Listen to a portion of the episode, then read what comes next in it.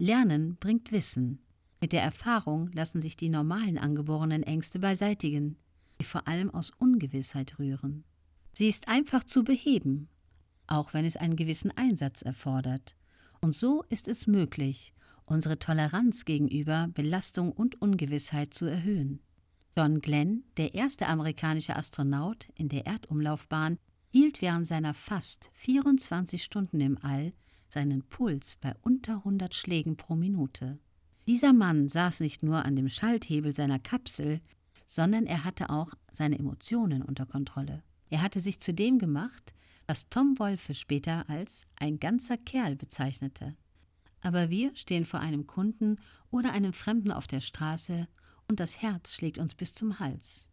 Oder wir sollen vor einem großen Publikum sprechen und uns dreht sich der Magen um. Es ist Zeit zu erkennen, dass dies eine falsche Nachsicht gegenüber unseren Schwächen ist dass wir uns diesen Luxus nicht erlauben können. Im Weltall ist diese Selbstbeherrschung eine Frage von Leben und Tod.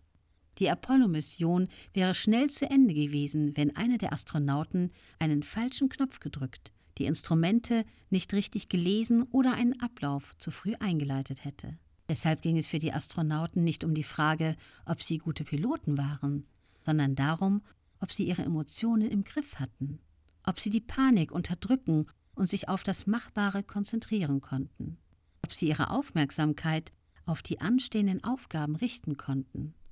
Das ist im wirklichen Leben kaum anders.